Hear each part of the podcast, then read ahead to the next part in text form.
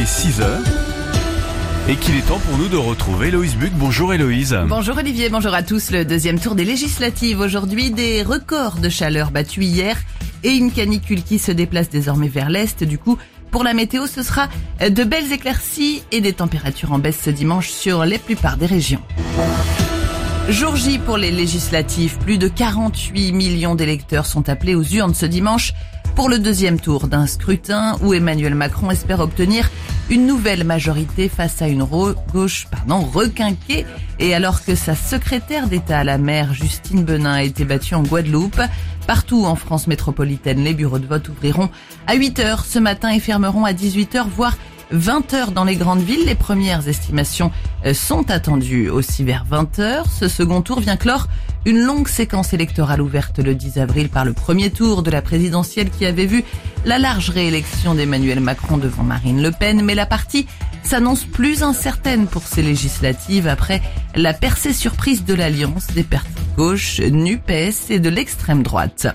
L'épisode caniculaire d'une précocité inédite qui a frappé la France depuis jeudi devrait régresser ce dimanche dans le sud-ouest et l'ouest. Les fortes chaleurs vont se décaler vers l'est du pays après des températures parfois supérieures à 40 degrés et de nombreux records de chaleur battus hier dans l'ouest du pays. Météo France a relevé des points de voisine de 42-43 dans le sud-ouest avec des records tout mois confondus comme à Biarritz 42,9 degrés hier au Pays Basque au Cap Ferré hier 41,9 degrés sur le bassin d'Arcachon ou à Biscarrosse dans les Landes 41 degrés.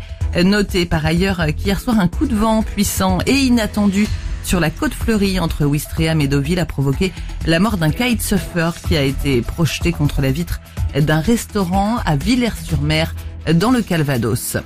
Après 115 jours de guerre en Ukraine, les combats se concentrent sur le Donbass et la ville de Severodonetsk, un conflit qui a propulsé sur le devant de la scène le président ukrainien euh, Guerre Fengil, qui est grand reporter. Il lui consacre un ouvrage, Volodymyr Zelensky, L'Ukraine dans le sang. Il décrit dans ce livre l'ascension d'un comique en président d'un pays en guerre. Alors, comment son passé d'acteur a pu ouvrir les portes de la présidence à Zelensky?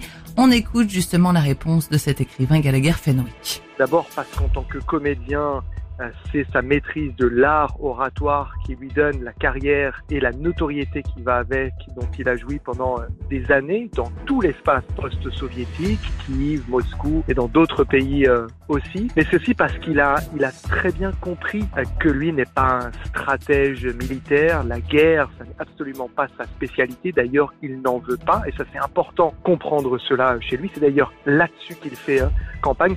En revanche, il a un, rôle à jouer dans la résistance ukrainienne, celui de communicant en chef. Par sa communication, il va galvaniser son peuple, mais aussi euh, conquérir les cœurs et les esprits bien au-delà des frontières de son pays. Un reportage de Guillaume Parisot, le livre de Gallagher Fenwick, Volodymyr Zelensky, l'Ukraine dans le sang est disponible aux éditions du Rocher. Et la météo pour aujourd'hui Et ce sera un peu couvert ce matin sur un quart nord-ouest du pays avec partout des températures en baisse. On relève autour de 24 degrés ce matin dans la moitié nord, s'il fait encore chaud. Dans la moitié sud où on attend des aujourd'hui jusqu'à 30 degrés. Merci Héloïse, à tout à l'heure.